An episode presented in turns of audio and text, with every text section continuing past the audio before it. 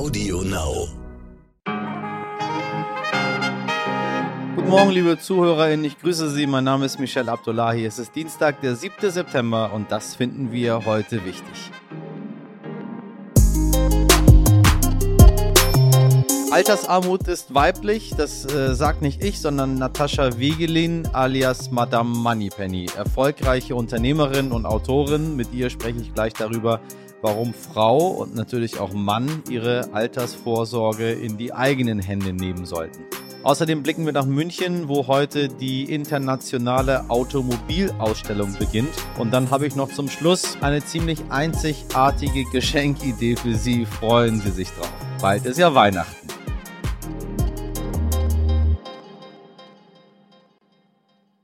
Aber zunächst schauen wir auf das, was sonst heute noch wichtig ist. Genug gestreikt. Ich kann es nach meiner kleinen Odyssee selbst kaum glauben, doch seit heute Nacht ist der Bahnstreik beendet. Es dürfte vorerst nicht der letzte gewesen sein. GDL-Chef Klaus Weselski sagte gestern wörtlich bei einer Kundgebung, nach dem Streik ist vor dem Streik. Er sehe aktuell keine Lernkurve bei der Bahn. Dieser Krimi könnte also noch in die nächste Runde gehen.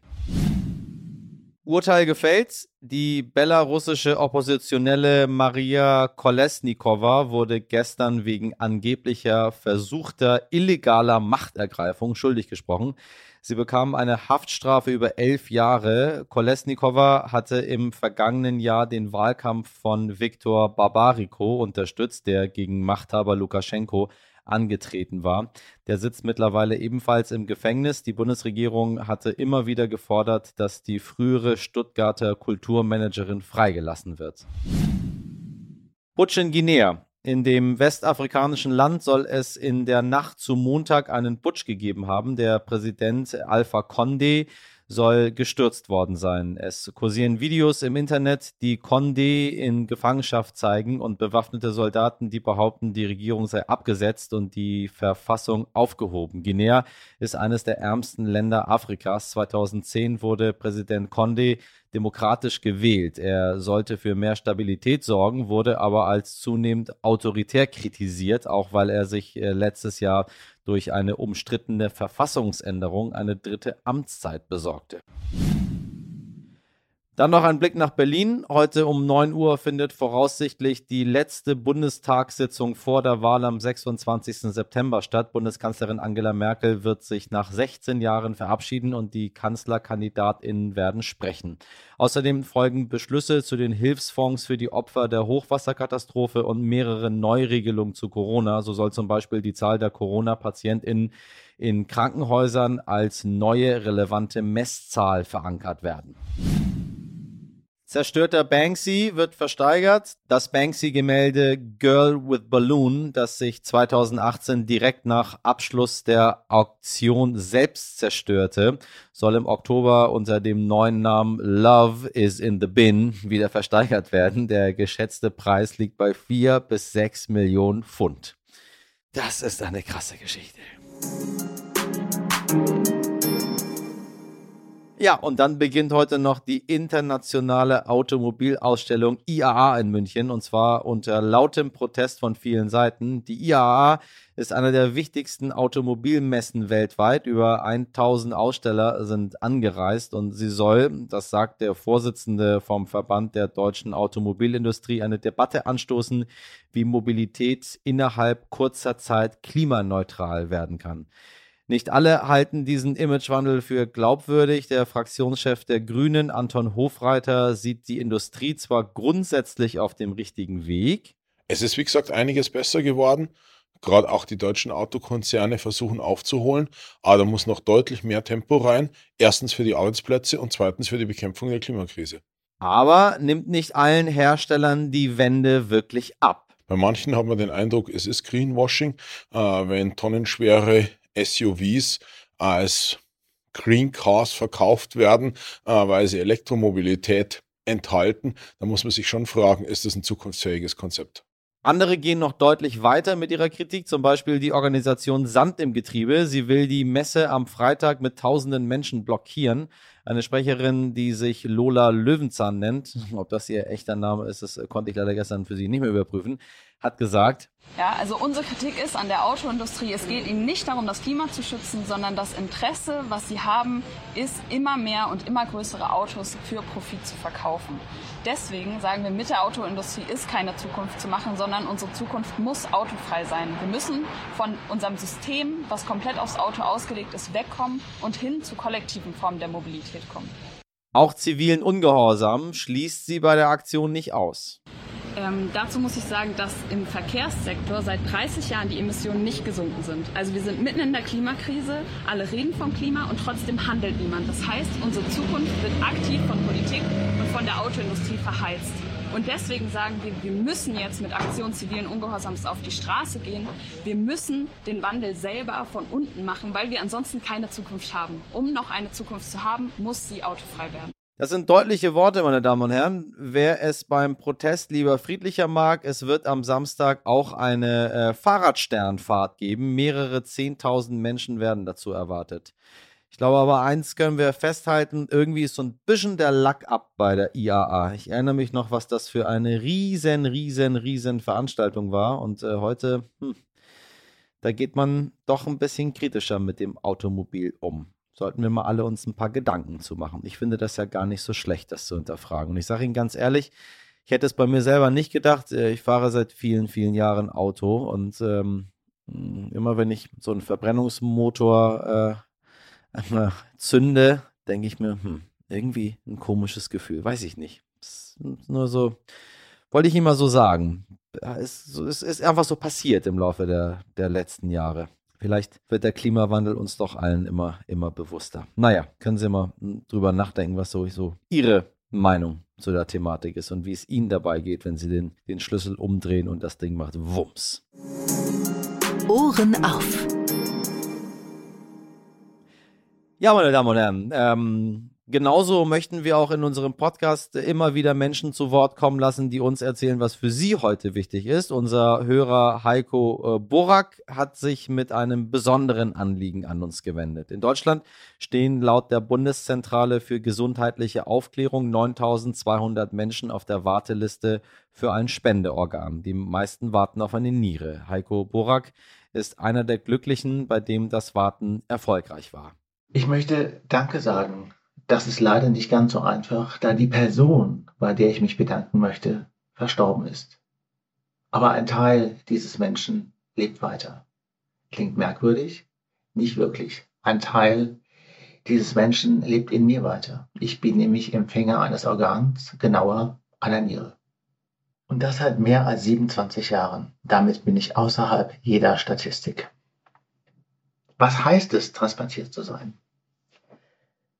Wenn man an der Dialyse ist, das ist diese Nierenersatztherapie, wenn die eigenen Nieren ausgefallen sind, muss man nicht mehr aufs Klo. Man hat keine Ausscheidung mehr. Und wenn ich keine sage, meine ich das nichts mehr. Und das ändert sich wieder nach der erfolgreichen Nierentransplantation. Man kann wieder die gesamte Flüssigkeit selber ausscheiden. Ich weiß, dass sich das weird anhört, aber für jemanden, der einige Zeit an der Dialyse war, ist es ein massiver, massiver Unterschied. Klar ist auch, dass mit der Flüssigkeit nun wieder Giftstoffe ausgeschieden werden, was früher nur über die Dialyse möglich war.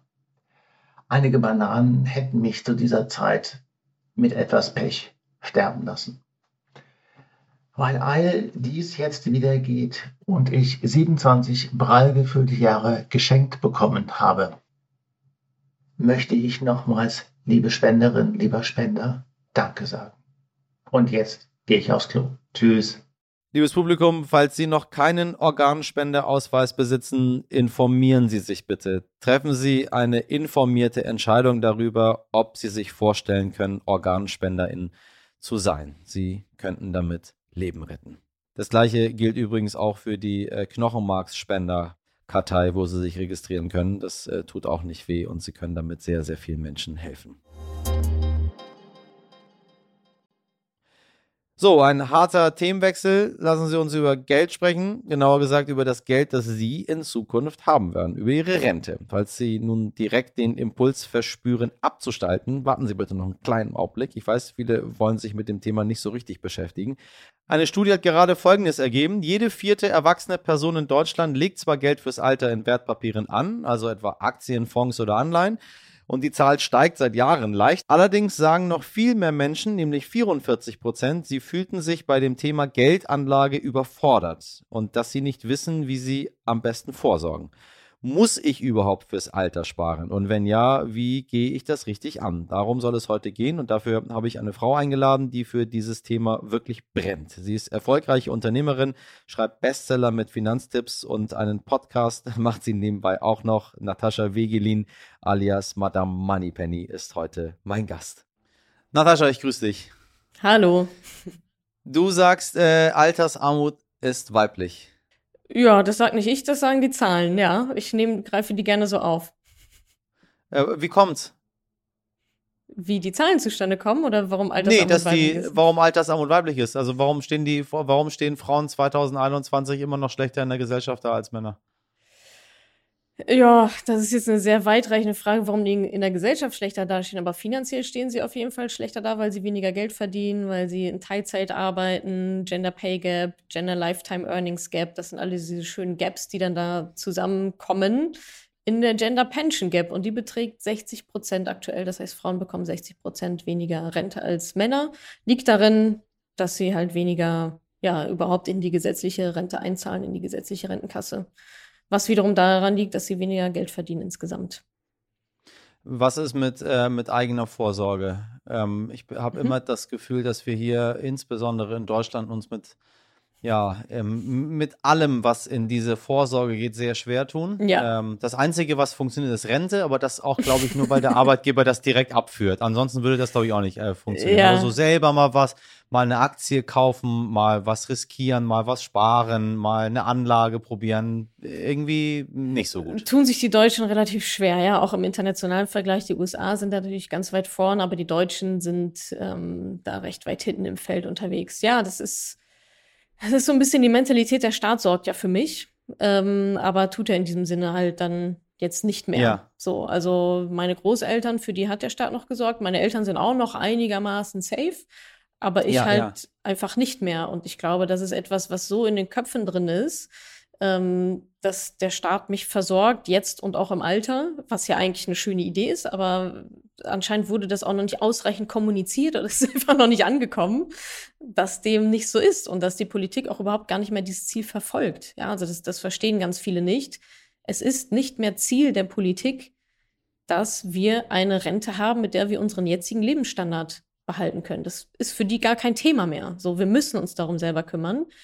Und ja, da fehlt dann auch das Wissen, ähm, oder was heißt das Wissen? Das ist ja eigentlich da, ja. Es fehlt die vielleicht Motivation oder die, ähm, ja, der Mut, vielleicht auch sich mit dem Thema zu beschäftigen und das selbst anzugehen, weil das ist letztendlich das, was man da machen darf.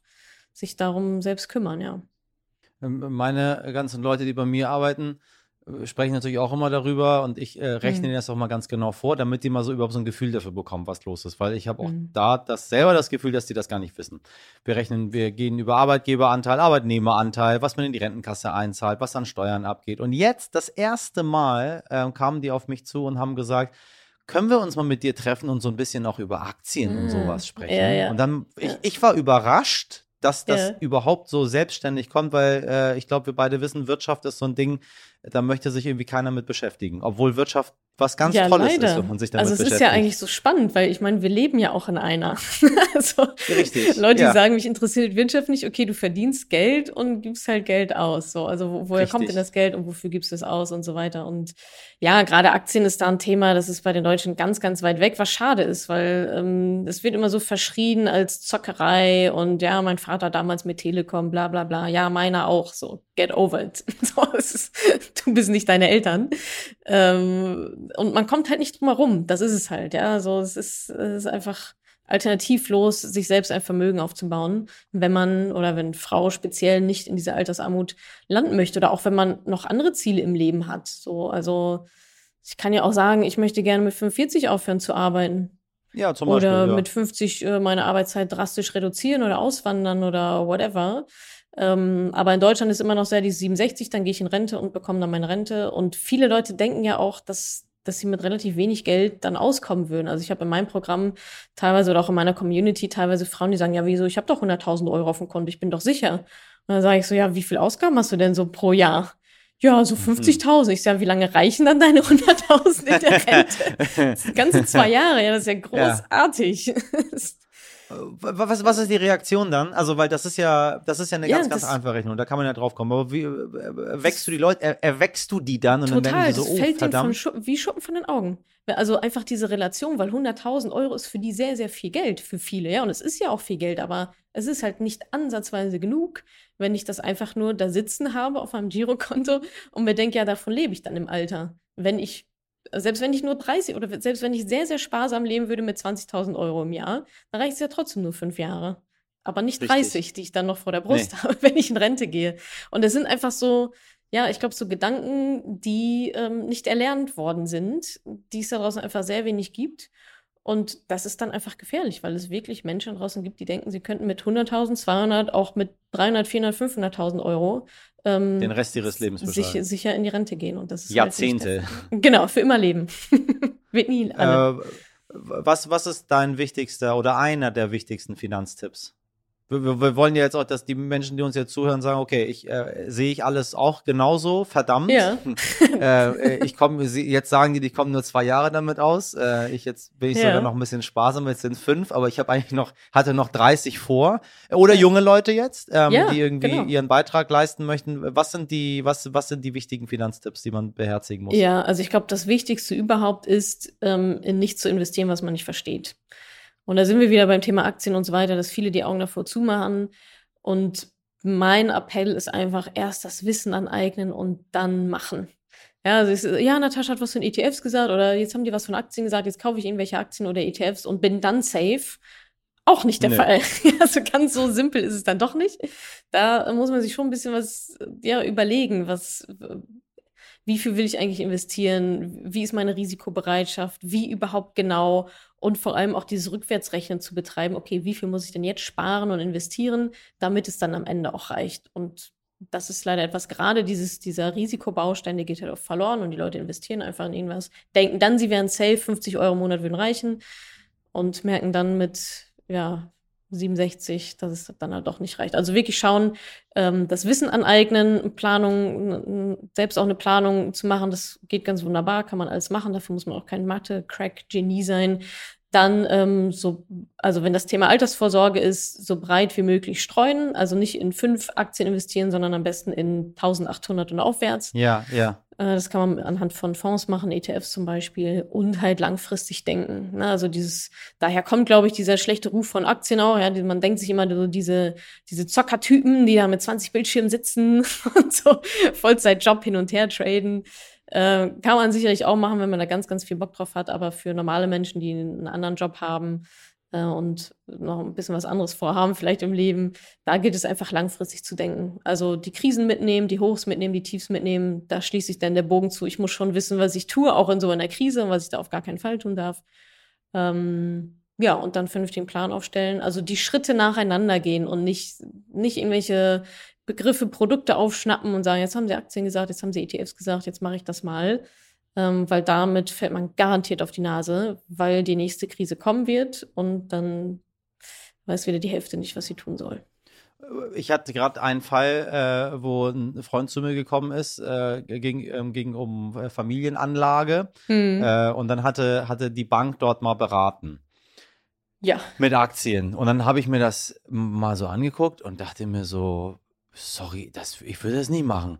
Aber das ist doch alles sicher und guck mal, das ist weit gestreut und ähm, äh, überall verteilt. Ich habe gesagt, ja, aber die will, Teuer. dass ihr alles, was ihr habt, da, also erstmal alles, was ihr habt, dort reinpacken. Krass. So, weil das würde ich, ich würde niemals alles, was ich habe, auf eine einzige Ja. äh, äh, Karte setzen. Das nennt man übrigens umgangssprachlich zocken.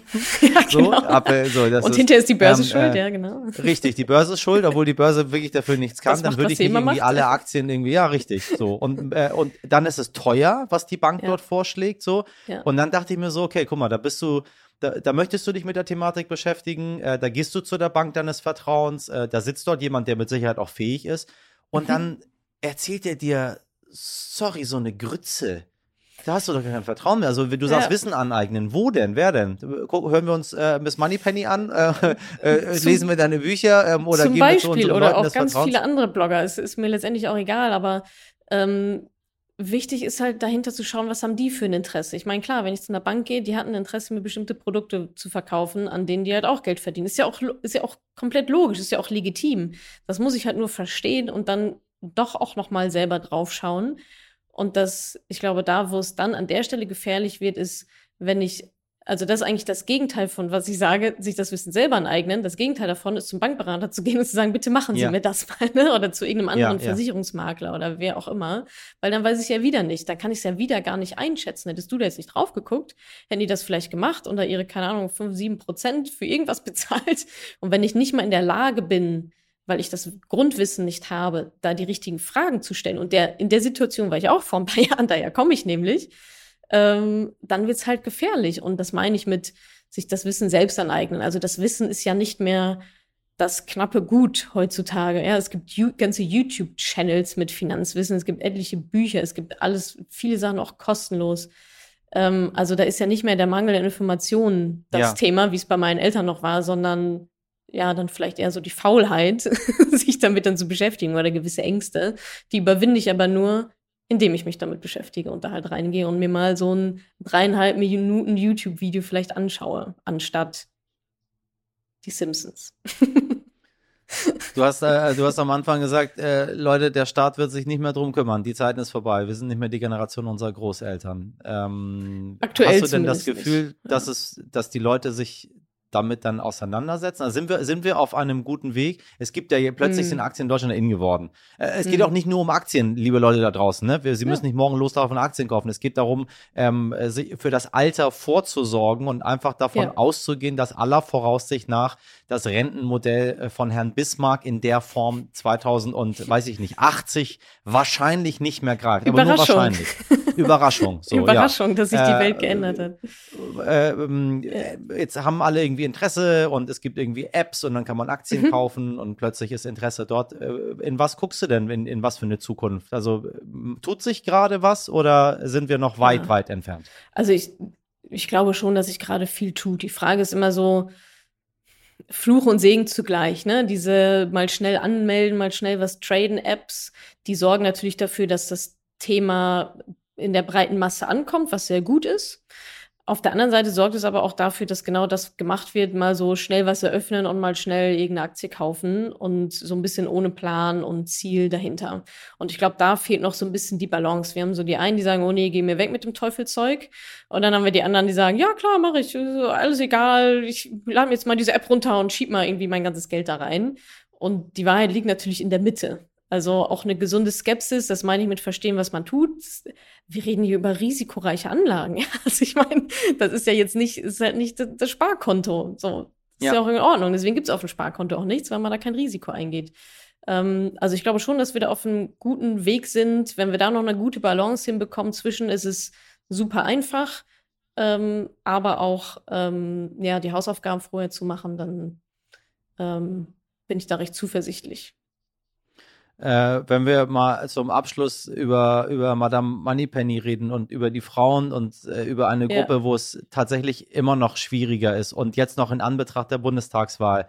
Ja. Ähm, vieles ist ja auch ein bisschen Aufgabe der Politik. Also sich selber helfen Total. ist immer eine schöne Sache, aber ja. es gibt viele Menschen, die können sich einfach nicht selber helfen. Ja. Auch, ich weiß nicht, wie das geht. Ich habe Angst, ist ja auch alles berechtigt. Absolut. Dafür haben wir einen Staat. Haben wir in Anbetracht der Bundestagswahl, hast du das Gefühl, dass sich dieses Thema Frauenarmut irgendeine Partei ähm, auf, die, auf die Fahne geschrieben hat? Also gibt es irgendwas, was dort gemacht wird?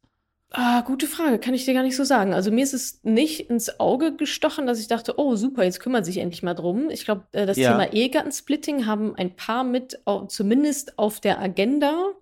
Ähm, ja. Paar, die sich aber auch ganz klar dagegen positionieren, zu sagen, es bleibt so, wie es ist. Ja, Ehegattensplitting ja. kann man ja auch, trägt sicherlich auch mit dazu bei, dass Frauen ja, weniger mit verdienen Sicherheit. oder überhaupt einfach weniger ja. arbeiten und damit weniger in die Rentenkasse einzahlen.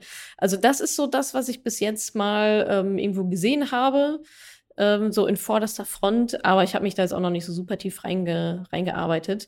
Weiß aber, dass jetzt demnächst ein quasi so ein, wie so ein Valomat für feministische Themen auch auf den Markt kommen wird. Ich glaube, Wahltraut heißt der.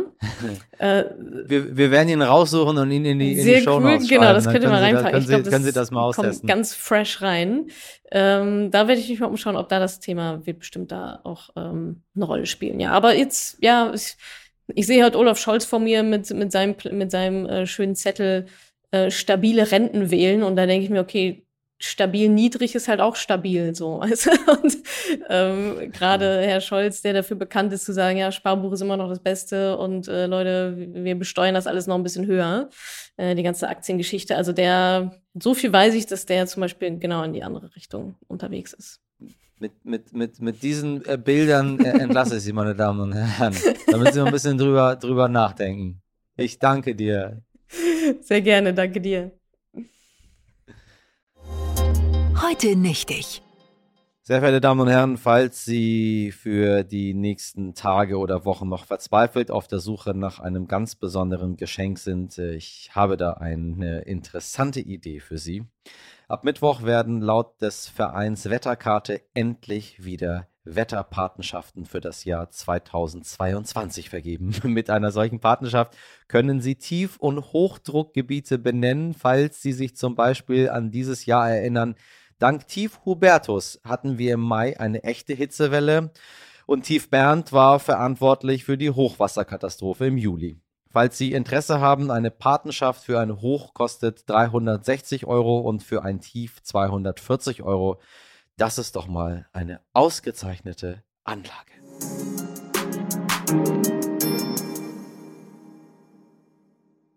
Das war's auch schon wieder für heute. Wenn Sie mich erreichen möchten, schreiben Sie mir gerne an heute wichtig.stern.de.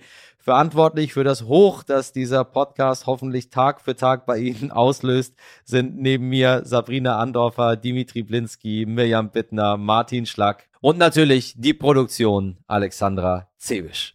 Morgen ab 5 Uhr können Sie mich wieder hören äh, und nicht vergessen, wenn Ihnen heute wichtig gefällt, dann abonnieren Sie uns, empfehlen Sie uns weiter. Mich würde es freuen. Jetzt wünsche ich Ihnen einen guten Dienstag. Machen Sie was draus. Bis morgen. Ihr Michel Abdullahi.